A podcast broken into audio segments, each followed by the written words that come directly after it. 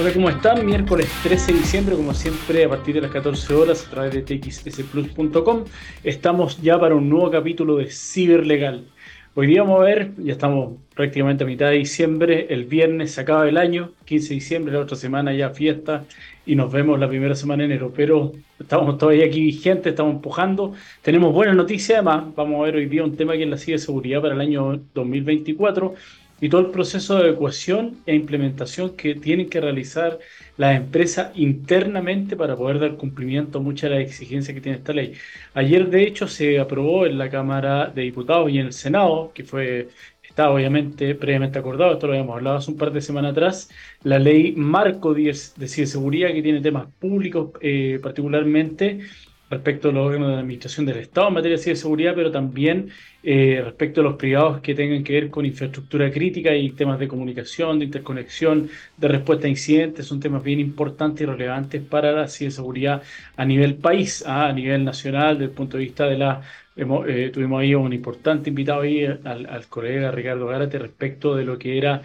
la ciberguerra. ¿ah? Y es importante que el Estado obviamente debe estar eh, preparado para cualquier tipo de estos actos que pueden ser incluso más dañinos que un ataque a la integridad humana, eh, por ejemplo, si afecta a lo que es electricidad, agua potable. Hace un par de años se conoció en Estados Unidos, creo que fue en Chicago, un ataque a infraestructura crítica, eh, particularmente una planta de agua, que trataron de envenenarla a través de de, un, de la vulneración de sistemas de cuidado y de seguridad. Y ahí, eh, imagínense lo que hubiera sido la ciudad entera envenenada eh, en esa planta de agua particular, lo que ocurre hoy día con la gente que es electrodependiente, los hospitales. Todo eso es, es, relevante e importante porque sin darnos cuenta es distinto cuando hay un ataque eh, físico de guerra que sabemos obviamente se toman las la, la, la, prohibiciones de, rigor para poder eh, salvaguardar a la población, pero acá no tenemos idea cuándo se puede estar desarrollando, obviamente, un ciberataque en infraestructura crítica puede ser muy grave. Independientemente de eso, eh, tenemos que hablar que hubo un periodo bastante extenso, que hubo una sequía eh, y un invierno también legislativo en materia de tecnología, en particular lo que es la ciberseguridad, lo hemos dicho varias veces, el año pasado se dictó la nueva ley de ciberdelitos, eh, después de 29 años de vigencia de la ley anterior, que era el año 93, la ley de datos personales se dice, así como salió la... Tenemos que tener fe y creer porque como se había adelantado que la ley marco efectivamente se iba a dictar en enero, se dictó ahora en diciembre y decían que además se iba a dictar la ley de protección de datos personales, esperemos que así sea que sea pronto también aquello, y esa ley era es del año, la vigente del año 99, va a tener un periodo obviamente de adecuación, de puesta en marcha y de implementación que se llama periodo de vacancia legal, que son 24, eh, 25 meses de su entrada en vigencia, así que las empresas ahí se van a tener que adecuar. Y ahí es lo que hemos hablado otras veces, también se dictó la ley de delito económico, que vino a modificar incluso varios cuerpos normativos, introduciendo cuatro grupos distintos de delitos, entre ellos está la ley completa de ciberdelitos, por lo tanto va a pasar a ser relevante como un hito de la empresa el tener un compliance, un cumplimiento interno respecto de esta ley. Se modificó también ahí el Código Penal respecto de la estafa en materia de, cometido a través de medios digitales, que un poco viene a complementar o, todo aquello que quede fuera de la ley de ciberdelitos también está dentro de este artículo, que son una especie de estafas tecnológicas residuales. Así que hay harto de conversar, es importante que aquí conversen, a propósito de esto, conversen distintas áreas Ayer hablaba con, con, Felipe, con Felipe Sánchez, que estuvo acá invitado, eh, nuestro amigo que es ingeniero y experito en materia de seguridad, de cómo la empresa va a tener que empezar a conversar a través de las distintas áreas en, este, en esta materia. Años atrás, con, con Felipe nos conocemos hace un rato ya, eh, pero cuando uno hablaba de estos temas, eh, te, te miraba como un bicho raro, sí, de seguridad, que es un, un poco como de la NASA. ¿ah?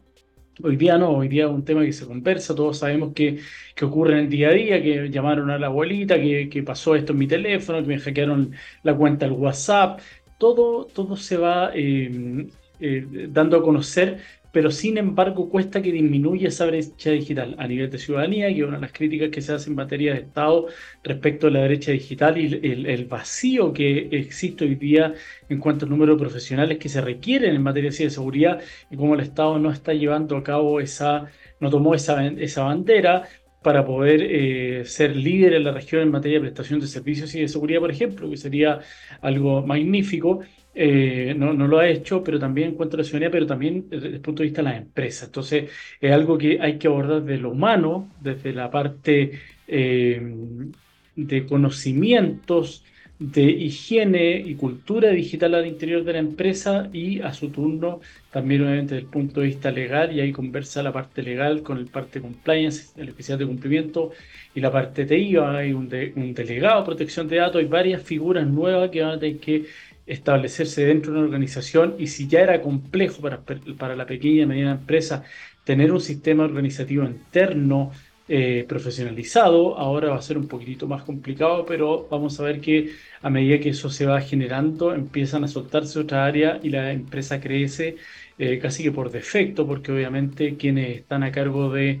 eh, la generación de los negocios, llevar a cabo la idea en particular, ya no están dedicados a temas de carácter administrativo y pueden obviamente salir a vender o generar nuevos negocios. Así que eso va a ser interesante hoy día la conversación porque tenemos varios temas que son un poco áridos, como son los, los legales, pero también temas de gestión y implementación que quiero que conversemos. Así que eso, nos vamos a la primera pausa del programa, el primer corte, con, eh, a propósito un poco de lo que se nos viene, Welcome to the Jungle de Guns N' Roses, un clásico ahí para partir. Nos vemos a la vuelta.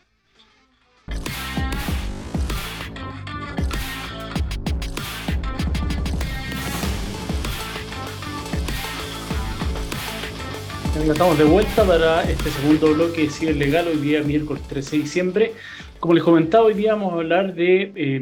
un poco los cambios legislativos y normativos que existen ya finalizando este 2023, que han salido varias leyes y hay algunos proyectos de ley que están ahí a puertas de ser eh, publicados, promulgados y que entren en vigencia con un periodo de alcance legal, obviamente, porque son temas técnicos y que las empresas particularmente se van a ver en la obligación de implementar y no, no puede ser de manera automática, hay que darle un espacio de tiempo para poder después fiscalizar, obviamente, que existe un cumplimiento, pero lo relevante es que después de un largo periodo que existió en Chile, de 20 años, 15 años, en diversas materias desde el punto de vista de la tecnología, en donde las empresas tenían una cierta soltura desde el punto de vista del control de la gestión, del control de los, de los aparatos tecnológicos internos, las herramientas tecnológicas, eh, los software en particular, cuando hablamos de derechos desde el punto de vista de los trabajadores, existía, como te digo, un poco, era más laxo en cuanto a lo que se podía y no se podía hacer. Existía normativa, obviamente, sobre todo en lo relativo a los temas de los derechos y los datos personales y también a la comunicación privada que tienen los trabajadores cuando hablamos de normativa desde el punto de vista laboral. Lo hemos conversado en un momento, esa alta expectativa de privacidad que tienen los trabajadores y cómo la empresa debe realizar una adecuación para disminuir esa alta expectativa y entender que esas comunicaciones privadas a través de correos electrónicos, por ejemplo, son parte de la empresa, pero esa vulneración en el evento que se realice por parte del empleador está consagrada hoy día en nuestra legislación a través, y la protección es a través de una tutela laboral, que es por esta vulneración de derechos fundamentales. También existe desde el punto de vista de los particulares, la Veas Data, que es discutible el uso que se le puede dar en cuanto a su eficiencia, el número de casos que existen es como lo hemos dicho otras veces, eh, citando al, filósofo Bombo Fica, que cuando hablaba ahí que tenía que pagar este, este, este seguro, la Masterplot, en el chiste ahí en la rutina en, Viña del Mar de 5 lucas y llamaba al abogado y el abogado le cobraba 500 mil pesos por tramitarle todo y dejar sin efecto ese pago. Entonces acá era un poco lo mismo, la verdad data eh, para poder llevarlo a cabo necesitaba contratar un abogado, efectuar a veces algunos peritajes que podían ser bastante caros. Eso obviamente va a ser modificado, va a estar la Agencia de Protección de Datos, va a estar este ombudsman que va a ser el defensor de los ciudadanos frente a las empresas en cuanto al correcto uso que se efectúe respecto al tratamiento de los datos personales. Y ahí se va a modificar un poco, se va a compensar esta balanza nosotros como particulares frente a una empresa, frente a un banco, por ejemplo, en donde tenemos los canales de comunicación, pero, pero muchas veces uno llama a alguna institución que tenga alguna información que entregarnos o saber qué información mía y, hay una barrera ahí en cuanto a la comunicación. Ahora yo puedo usar eh, como bisagra o como, como puente para poder llegar a ellas. Obviamente esta agencia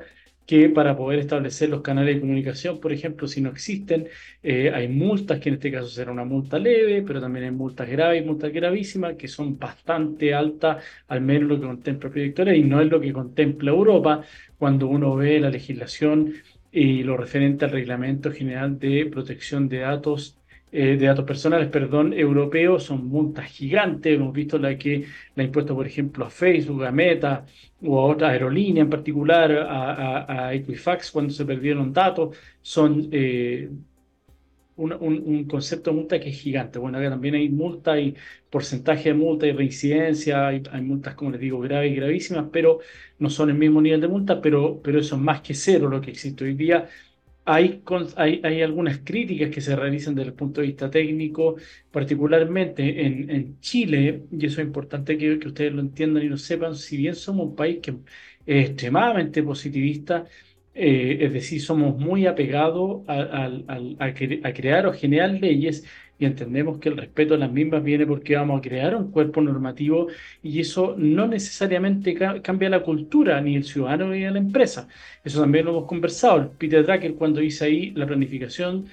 perdón, la cultura se come la planificación al desayuno. Acá es lo mismo, la legislación no necesariamente eh, cambia el actuar de, de, los particulares, de las personas. La ley que dice el, que mate a otro, el Código Penal es del año 1800 y todos los días muere gente. Es decir, no porque existe una ley se va a dejar sin efecto eh, o se va a dejar de realizar la conducta, que es lo mismo, no porque se genere la ley de ciberdelito, hemos visto que además los delitos año a año, después de la pandemia particularmente, han crecido exponencialmente porque es muy barato el costo alternativo que tiene el ciberdelincuente para generar un ciberdelito es bajísimo. Es bajísimo el riesgo al cual se ha expuesto de que lo pillen, es bajísimo la inversión que realiza hoy día, y eso lo saben nuestros amigos ahí que, que, están más metidos en la parte técnica en ciberseguridad. Yo puedo comprar en, en, en, la dark web, en la deep web eh, y en, otros lugares también que son de más fácil acceso, eh, programas que se denominan as service como servicios, están el ransomware as service, eh, todo lo que guarda relación con el phishing, compro paquetes para poder ejecutarlo desde mi computador sin la necesidad de tener eh, eh, conocimiento del punto de vista técnico. Y eso obviamente eh, es un poco la pesca milagrosa, pues sabemos que eso así funciona el, el phishing. Si yo mando 10.000 correos electrónicos, que es un poco lo que pasa cuando uno hace campañas de marketing, mandamos 10.000 correos electrónicos con el objetivo de que mil personas, bueno, hagan algo con el correo electrónico, muchos lo, lo borran apenas llegan, pero de esas 10.000, además queremos que al menos el 10%, 100 le interesa el producto, bueno, acá pasa lo mismo, en materia de seguridad y de phishing pasa un poco lo mismo, mandan un montón de correos y de ese porcentaje puede ser bajísimo, pero de ese porcentaje puede haber una persona que caiga en, este, en esta estafa a través del phishing y eh, el tipo, el ciberdelincuente, en una pasada, como se denomina, se lleve 40 millones de pesos porque logró engañar a esta persona que siguió el enlace, ingresamos al banco, me dio las claves y robé el dinero. Entonces, el costo alternativo para él, que tal vez ese programa le costó mil dólares, 500 dólares, versus 50 millones de pesos, claramente. Y de hecho, muchas veces lo que hacen, un poco entendiendo la criminalidad de este tipo de ciberdelincuentes, es que ellos reciben esta suma de dinero, 50 mil, 40 mil dólares, y no es que salgan y se la gasten todas, sino lo que hacen es invertir nuevamente en equipos y en programas para seguir defraudando. Lo hemos conversado otras veces y eso es importante que la, que la gente que toma decisiones al interior de empresa lo entienda. No estamos compitiendo con un tipo que está sentado detrás del computador, que yo siempre hago esa analogía que es un poco burda, eh, con el antifaz, como lo muestran muchas veces, ahí con un, con un gorrito, un jockey, con la capucha, como en, las tinieblas, un poco en la sombra, tratando de ingresar a la cuenta. Es un tipo que está efectivamente, compró un programa y está desarrollándolo, pero pasan en un momento ese, ese umbral que es como el del emprendedor. Empieza solo con un socio, cuatro personas contratan ocho personas, al año son 16 y de repente tienen un piso. Acá es lo mismo, y funcionan como empresas tienen departamento de recursos humanos, departamento de marketing, donde obviamente lo que buscan es manipular a las personas, que también es una finalidad o una de las estrategias que utiliza el marketing. Todos sabemos ahí cuando venden un, producto que es interesante, como por ejemplo un perfume, lo que te venden es seguridad, una imagen de un tipo o una mujer eh, eh, muy atractivos que se desenvuelven en la calle o en una fiesta usando este perfume de manera muy segura y todos caen rendidos a sus pies. Eso es manipulación respecto de los sentidos y los deseos que tiene un ser humano y acá el ciberdelincuente a través de la ingeniería social hace exactamente lo mismo, lo que hace es jugar con algunos de nuestros pecados más profundos. Ahí, el, no sé, pues a, todos nos pasa que uno dice, bueno, ¿cómo este tipo cayó si depositó un millón de pesos y le dijeron que le iban a devolver tres millones? Es imposible. Bueno, pero cuando están ahí y en el momento les muestran que hay 20 personas que lo han hecho y que tiene un retorno, que, o que muchas veces, como ocurre en las estafas piramidales, yo entregué un millón de pesos y efectivamente me llegaron de vuelta a los 5, 4 días 400 mil pesos y me preguntan, ¿quieres que te devuelva el millón de pesos? No, eh, voy a invertirlo y además te voy a pasar un millón más. Y ahí la hacen dos o tres veces hasta que ya invertí cinco, seis y me lo quitan. Lo que pasa es que están la, estafa de ese tipo, como funciones que van entrando siempre va entrando gente. Entonces, los 5 millones de pesos que entregué yo son ese millón inicial que le devolvieron a cuatro o cinco tipos que están atrás mío. Y ahí en algún momento se tranca la máquina y es cuando se sabe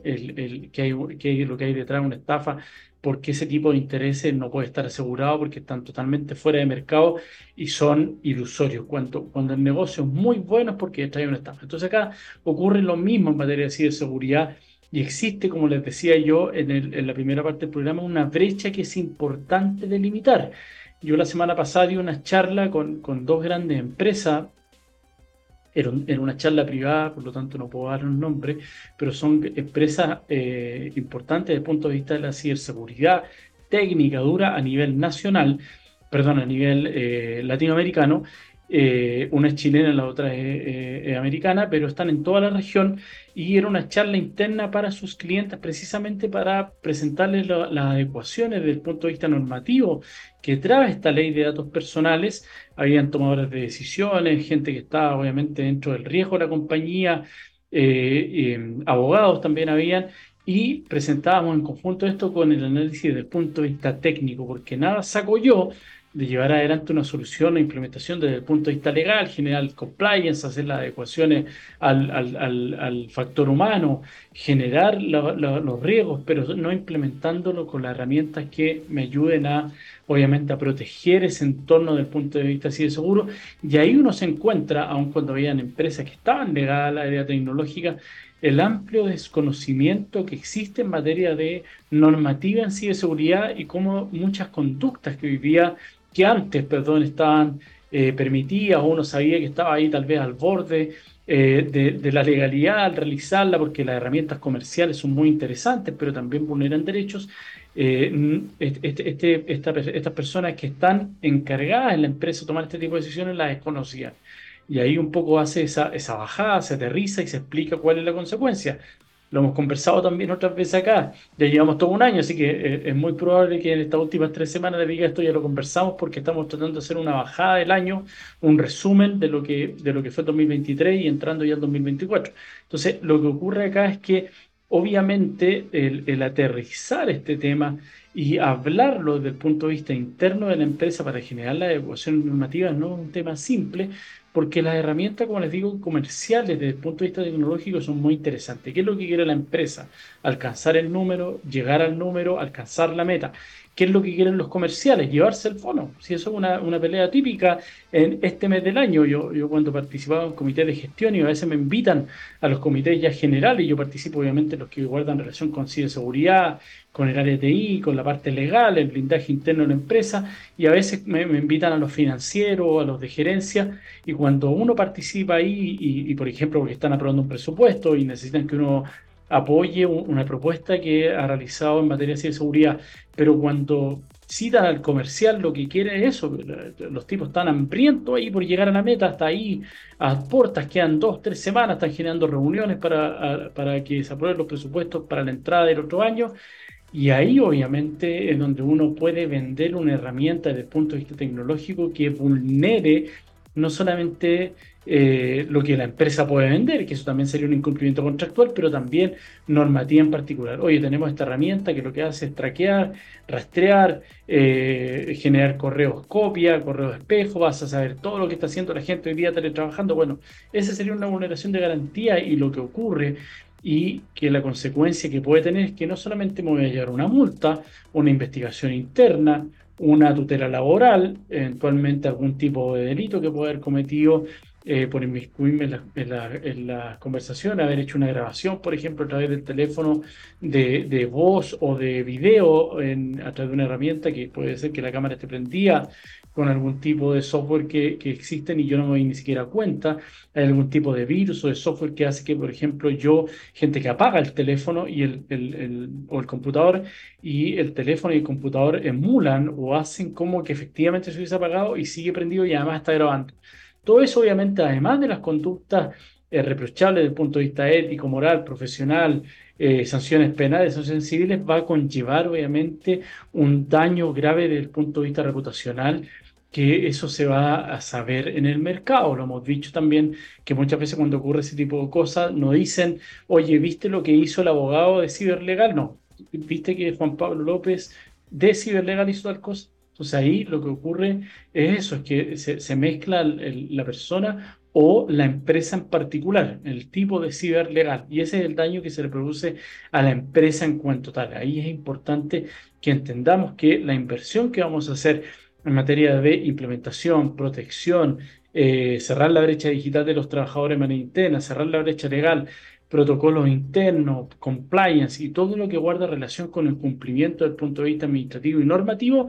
va a tener un impacto que va a ser mirado positivamente por, primero, por, obviamente por mis clientes directos, las grandes empresas hoy día se están fijando en todo el cumplimiento interno de la normativa que conlleva. Me ha tocado tener reuniones con clientes que prestan servicios de seguridad y grandes empresas donde hemos discutido cláusulas contractuales y uno ve ya que están ese tipo de contratos, ética profesional, eh, ética corporativa, cumplimiento normativo, ley de responsabilidad empresarial, ley de datos, confidencialidad de información, y todo eso va aparejado, obviamente, a eh, las garantías, las multas por la boleta de garantía que se dejan las partes, pero además lo más probable es que si yo como empresa me ese contrato es que ah, automáticamente caigo y quedo fuera de, del mercado al cual aspiraba. Si mi mercado es instituciones financieras y la banca, porque tengo un, servicio que es magnífico y sé que los contratos ahí son anuales, se renuevan cada dos, tres años, puede ser, y tienen un buen recurrente y genera un buen margen y ya tengo mi producto más o menos armadito. Imagínense si yo con esa empresa, con la banca, con institución financiera, eh, tengo un problema desde el punto de vista reputacional, lo más probable es que toda la banca se entere del problema que tuvo ese banco con ese proveedor de servicio y no me vuelvan a contratar. Entonces es muy grave, no cumplir sale mucho más caro que invertir, que es lo que hemos hablado otras veces, el ROSI ahí, el, retorno de inversión en, seguridad de la información o en ciberseguridad es bajísimo comparado con el retorno que puede tener porque hemos visto que, como les dije anteriormente, hoy día los ciberdelincuentes están ahí, están viendo la vulnerabilidad, están atacando en todo momento a la empresa. Si ustedes estuvieran en algunas reuniones que me tocado participar a mí, donde uno le dice al cliente, oye, mira, te vamos a hacer un mapeo de riesgo y vamos a mostrar cómo hoy día están tratando, por ejemplo, de afectar la página web de tu empresa que presta tal o cual servicio o eh, es una página de pago que tiene gran cantidad de visitas eh, y se ve ahí el mapa rojo todo el rato, los tipos tratando de, de atacar y vulnerar para generar una denegación de servicio. Uno dice, bueno, estas cuestiones como están mirando el peor momento, Croacia-Rusia o la franja de Gaza, es efectivamente una especie de guerra que se produce a nivel de la ciberseguridad. Eso para que ustedes vayan entendiendo un poco cómo ocurre. En el tercer bloque vamos a hacer una bajada ya eh, a la normativa en particular. Les voy a dar algunos tips como empresa, cómo pueden armarse y eh, cómo pueden atacar. Hay que ir hacia adelante, no hay que ser reactivo, hay que ser proactivo, ponerlo en marcha. Le, he dicho también cuando uno dice, hoy quedan seis meses, quedan ocho, bueno, ya quedan ocho meses para la entrada en vigencia de la ley de eh, delito, eh, económicos, perdón, desde el punto de vista de la empresa. Esto fue en agosto, agosto fue ayer, han pasado cuatro meses, el año ya se va acortando. Enero y febrero no existen, estamos de vacaciones, y marzo también se nos viene marzo y también es mucho más complejo. Así que tratemos de hacerlo con tiempo, siempre se agradece la implementación con tiempo para poder hacer los ajustes y entrar en el momento que corresponde. Recuerden, siempre se lo digo, Ciberlegal eh, auspicia este programa, Ciberlegal precisamente se dedica a la culturización y a la capacitación desde el punto de vista de las instrucciones eh, en materia de ciberseguridad desde el ámbito normativo, cumplimiento respecto de las diversas áreas de la empresa, gerencia, directorio, accionista y factor humano. Ahí les entregamos la herramienta para que sepan eh, cómo reaccionar, eh, cómo actuar desde el punto de vista interno en la empresa y cómo denunciar este tipo de ciberdelito cuando son afectados a ellos. Así que Ciberlegal eh, el auspiciador de este programa. Vamos con la segunda canción, Kickstart My Heart de Motley Crue. Hoy día estamos con clásicos.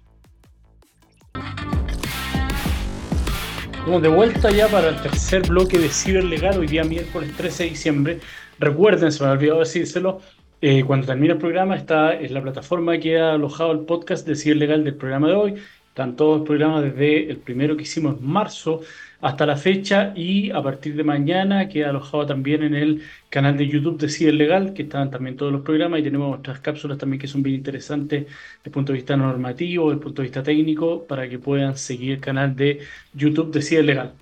Volvemos a lo que estamos tratando hoy día, que es el cumplimiento normativo que se viene ya para el 2024 en materia de seguridad, que en general no va a afectar obviamente solo a las empresas que tengan como giro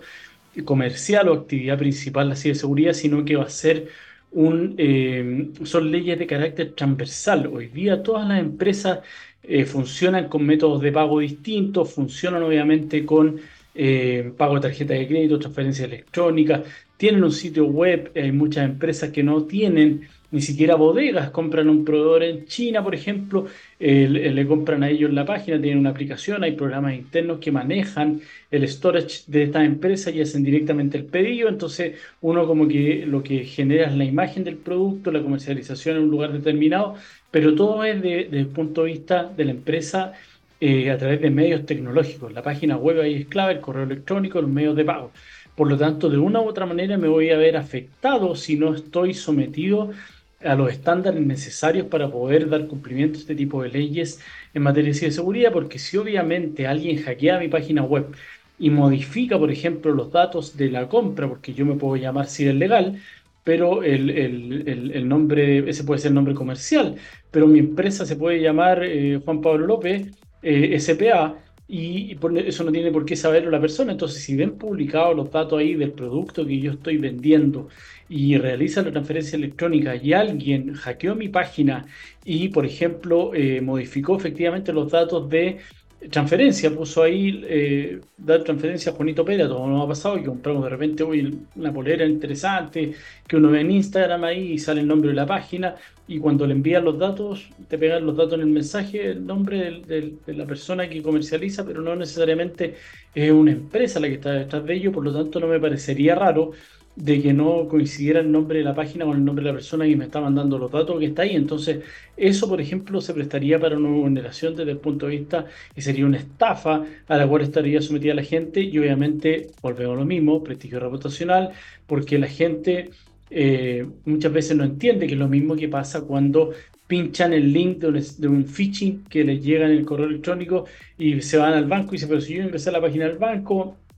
hice la transferencia a través de la página del banco, di las coordenadas del banco y dicen que me estafaron. Claro, porque usted pinchó una página, un link de una página que estaba emulando a la página suya del banco. Acá es lo mismo. Entonces se quedan con la idea de que no es que lo hayan engañado, sino que algo pasó en el banco. Eh, acá es lo mismo, no es que eh, a mí me hayan engañado porque compré, yo compré en la página y estaban los datos, claro, pero una estafa. Entonces, ese, eso, ese tema importante de pequeñas empresas como estos emprendimientos que existen donde hoy día todo se vende por internet, pues eso lo tenemos claro, sobre todo después de la pandemia, mucha gente que generó su emprendimiento desde plantas, flores, eh, computadores, eh, no sé, hay, diversas cosas que pueden realizar compras eh, a través de la web y eso obviamente puede afectar de manera directa el incumplimiento de los estándares para poder llevar a cabo la ciberseguridad. Y esto tiene consecuencias también a empresas que son un poquitito más estructuradas, tal vez, que prestan un servicio distinto o tienen, tienen eh, un, crecimiento corporativo distinto, porque es muy válido que un, un, independiente quiera mantener ese nivel de ventas eh, porque lo usa como un ingreso secundario al trabajo principal que tiene, no le da tanto tiempo tampoco, por lo tanto se mantiene en un nivel de crecimiento que es como comillas razonable, pero hay empresas que sí van creciendo orgánica o inorgánicamente y ahí el, establecimiento de estas medidas desde el punto de vista corporativo es clave porque, como hemos dicho, sobre todo en materia de delito económico, el, el problema que va a tener ahí es que la ley de delito económico está asociada a la ley de responsabilidad penal empresarial de la empresa y ahí lo que ocurre cuando muere, cuando se castiga desde el punto de vista penal una persona jurídica, aparte de las multas que va a tener de las sanciones desde el punto de vista económico, eh, conlleva obviamente, por ejemplo, la, el término, la muerte de la persona jurídica desde el punto de vista legal. Y obviamente que termine mi empresa, si yo tengo contrato andando, tengo un prestigio ya en el mercado porque me costó años construirlo, recuerden la confianza, suben escalera y bajan ascensor. Entonces, es muy importante que eso lo cuidemos y esa ley en particular va a tener eso, que el, la ley, que recuerden que, se denominó como la ley de, de delitos de cuello y corbata, precisamente porque existía en Chile la sensación después de casos emblemáticos como el caso Pento, el caso Solquimich, de que los delitos de cuello y corbata en Chile no eran penados, porque la gente que los cometía era un cierto estrato social o con dinero se compraba la justicia. Nunca iban a la cárcel, nunca les pasaba nada. Famoso el caso de los Carlos ahí, los dueños de venta que terminaban siendo sancionados con clases de ética. Eh, eso versus eh, se, ponía siempre en la palestra a un chico que para mantener a su familia vendía CDs pirateados en la calle, se lo llevaron preso, estuvo preso y murió quemado en la cárcel de San Miguel en el gran incendio que hubo hace un tiempo atrás. Entonces ahí claramente, socialmente, eh, existe esa percepción de que los delitos de cuello y corbata no son castigados. Esta ley viene a modificar aquello, van a haber eh, delitos con eh, cárcel efectiva. Ahí hay un, un, gerente que salió despedido un gran retail por hacer una compra con información privilegiada, si eso lo hubiera hecho eh, la vigencia de esta ley, que para las personas naturales ya está vigente a partir de agosto de este año, lo más probable es que estaría al menos con prisión preventiva a la entidad de la pena asignada al delito y otros factores que conllevan ahí eh, la imposición de esta medida cautelar. Lo mismo pasó en el caso audios, que algo está todavía en discusión porque está siendo investigado. El audio se dice que es de junio, porque habla de hechos que van a ocurrir en julio. Y, pero ¿qué pasa si se efectuaron algún tipo de coima o cohecho con funcionarios públicos, como sería el Servicio de Impuesto Interno o la Comisión para el Mercado Financiero? En agosto estaríamos también eh, con una comisión del delito bajo la vigencia eh, de, esta, de esta nueva ley. Entonces, también sería bastante grave para ello. Entonces, desde el punto de vista eh, normativo, la ley de delito económico es bastante importante y es, claro que debemos implementarla internamente a través de Primero, el análisis, obviamente, el riesgo, cual lo hemos puesto por las categorías de delitos. Si yo no, me dedico al tema forestal, medioambiental, obviamente no me van a afectar ese catálogo de delitos y no voy a tener que tenerlo dentro de mi materia de riesgo, pero sí otros que sería, por ejemplo, que eh, negocio, participo en licitaciones de carácter público, tengo negocios con municipalidades y podría haberme envuelto ahí en algún tipo de figura de cohecho con empleados públicos. Entonces ahí hay que hacer obviamente el levantamiento de la adecuación, lo mismo pasa en materia de ciberseguridad, existe la ley de ciberseguridad, está dentro de esta ley de delito económico y lo importante ahí es que sepamos implementarlo. Lo mismo en materia de eh, datos personales, que es algo que se viene y va a ser un movimiento importante desde el punto de vista de la cultura empresarial, porque como les dije, existen ciertas figuras, está el, el encargado del tratamiento de datos, haber un mandatario o un delegado que va a efectuar esa función bajo ciertos cumplimientos desde el punto de vista normativo, requisitos que deben estar contractualmente estipulados, autorizaciones, facultades para el tratamiento, distintos protocolos internos, eh, los principios que deben ser bien establecidos desde el punto de vista no solamente normativo en los protocolos internos, sino que en los hechos, cómo usted custodia la finalidad de los datos, cuáles son los métodos que tiene de comunicación respecto a los titulares de, de, los encargados, pero los titulares con los encargados de los datos, la figura del, del delegado de protección de datos interno o hace service eh, hay varias cosas que hay que ir viendo, quién va a ser el equipo que va a acompañar a este delegado de protección de datos, porque generalmente, así como les dije que era positivista en nuestro país, eh, la gente tiende a creer o entender que necesariamente el delegado de protección de datos tiene que ser un abogado. Y no es así porque puede ser alguien que tenga conocimiento, experiencia desde el punto de vista técnico,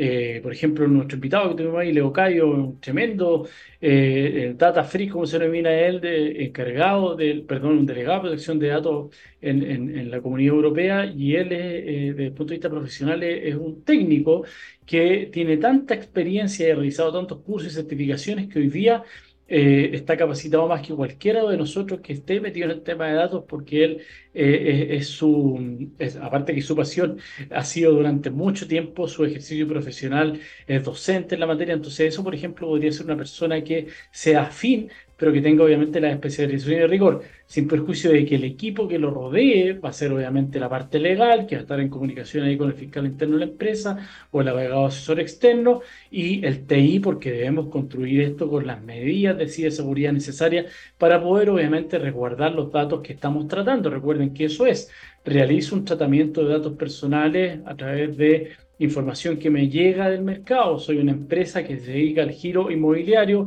y recopila información, por ejemplo, respecto de las personas que están interesadas en, en comprar los departamentos que yo vendo o porque hago campañas publicitarias, recupero información para compartir información desde el punto de vista publicitario de marketing. Voy a hacer tratamiento de datos. ¿Qué datos tengo? ¿Cómo los minimizo? ¿Cómo los anonimizo cuando ya no los voy a requerir? Lo uso con fines históricos, con fines estadísticos. Hay un montón de cosas que internamente se deben establecer a través de una matriz de riesgo, a través de protocolos internos para poder realizar un correcto tratamiento de datos. ¿Por qué? Porque está la figura, como les dije yo, de esta agencia de protección de datos que va a ser un órgano administrativo, un poco para que se hagan la idea, es, es lo que ocurre hoy día con la Fiscalía Nacional Económica. Es un órgano altamente técnico desde el punto de vista de la especialización que tiene me ha tocado litigar en, la libre competencia eh, por algunos clientes en particular que fueron citados por conductas que estaban realizando su competencia, entonces hicieron un levantamiento, un análisis de ese mercado en particular.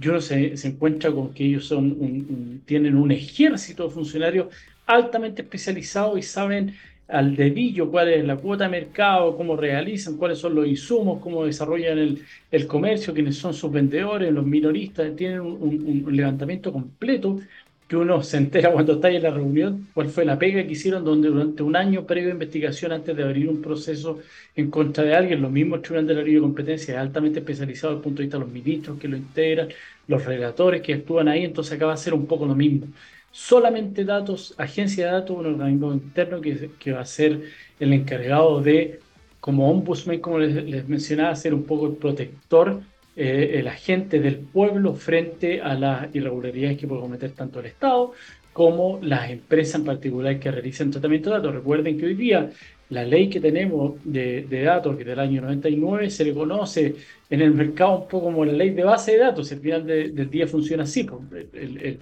en los datos y la empresa en la forma en que utiliza los datos es con fines de perfilamiento para realizar un marketing eh, acotado y dirigido específicamente a, quien lo desean, a quien le desean vender. Es lo que le he dicho un montón de veces. Si ustedes hacen una búsqueda en Facebook, en Instagram o una conversación, porque sabemos que nos espían claramente los aparatos tecnológicos, al ratito si uno vio un auto que le gustó, una moto que le gustó, empiezan a aparecer autos, motos, accesorios, carreras, lo que sea, reels de todo tipo relacionado a lo que yo estoy buscando y eso porque el perfilamiento es de tal manera que es netamente específico a través de los datos y los metadatos si yo comparto con un amigo y nos intercambiamos el teléfono y él ve el Facebook mío, el Instagram mío,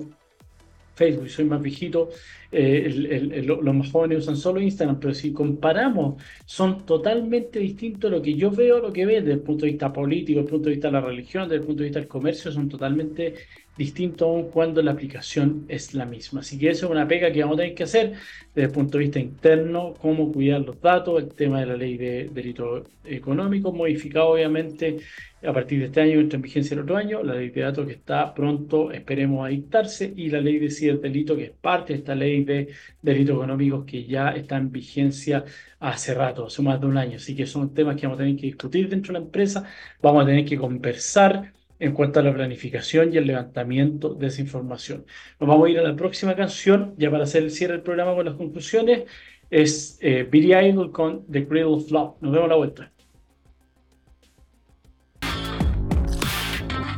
Estamos de vuelta miércoles 13 de diciembre para el cierre de este capítulo Si es legal. Hoy día hemos hablado del tema de la ecuación normativa de los diversos cuerpos normativos en materia de seguridad, datos personales, leyes desde el punto de vista económico que van a regir ya el 2024, esperemos. obviamente, como hemos dicho, no, muchos de ellos no están rigiendo eh, de manera mm, actual, sino que van a tener un periodo de que se denomina desde el punto de vista legislativo de vacancia legal, que es en realidad la adecuación que van a tener que realizar las empresas para poder alcanzar el cumplimiento normativo que conlleva este cambio, porque es un péndulo. Estábamos en, la, en, en el lado de la mm, ausencia de normativa referente a este tipo de temas y pasamos inmediatamente al otro lado en donde hay cumplimientos distintos, hay protocolos, hay eh, especialización, hay disminución de brecha interna, eh, establecimiento de los contratos, los, eh, los acuerdos con terceros, hay muchas cosas que hay que levantar y ver y obviamente lo mismo que le he señalado yo en otros programas es el análisis del riesgo. Si yo le digo al fiscal cuando se comete un delito desde el punto de vista de los datos, desde el punto de vista de la seguridad o el tema económico, y el levantamiento y resulta que lo que yo tengo es un copy-paste de una, de una política interna o, un eh, manual de, de, prevención de delito interno que lo copié de una matriz que alguien me prestó, o están ahí publicados, si las empresas los tienen, eh, pero tenía un riesgo totalmente distinto a la empresa o el giro que yo desarrollo. Claramente me decía, usted tenía aquí una cuestión de papel, no le sirve absolutamente nada, por lo tanto es igual que si no hubiera llevado a cabo un procedimiento porque en realidad lo que hizo fue eh, copiar un modelo y no implementó el suyo con el riesgo y es un traje a la medida en definitiva. Y eso es lo que tiene que hacer la empresa y tienen que tener claro que no va a ser un proceso fácil desde el punto de vista de la adecuación y este cambio cultural que existe, porque aun cuando sea una norma, un cambio cultural lo que conlleva el cumplimiento normativo debe ser adecuado al, a la empresa en particular con el levantamiento del riesgo, con el análisis de de los activos, los tangibles, los intangibles y todo lo que conlleve al interior de mi empresa. Eh, ¿qué, ¿Cuál es el, tipo de datos que manejo? ¿Son datos eh, personales o son datos personales que además tienen la característica de ser sensibles porque son de salud, son de menores? Eh, tengo que darle un tratamiento distinto, tengo que ver cómo voy a obtener el consentimiento de las personas para tratar sus datos, los canales hoy expeditos para realizar el cambio, supresión o modificación de ellos, hay muchas cosas que implementar que no, no van a pasar desapercibidas eh, con esta nueva normativa. Si nos vayamos preparando, eh, viene el ánimo festivo ya a partir de la otra semana, pero es importante que tengamos claro que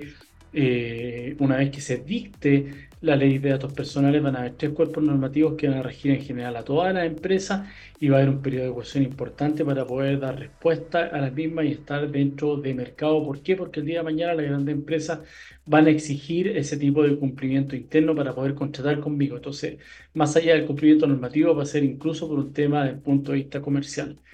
Ya, estamos en la hora, eh, los dejo, recuerden Hoy día queda en el podcast de xsplus.com. Este programa queda alojado a partir de mañana en el canal de YouTube de Ciberlegal. Están todos los programas, los pueden revisar ahí. También pueden seguir el podcast que está a nombre mío, Juan Pablo López. Y Ciberlegal está ahí, en donde hablamos todos estos temas que son importantes desde el punto de vista de la ciberseguridad, la legalidad para la empresa en la era digital 4.0. Nos vemos entonces el próximo miércoles antes de Navidad. Un abrazo grande y un buen término de semana. Adiós.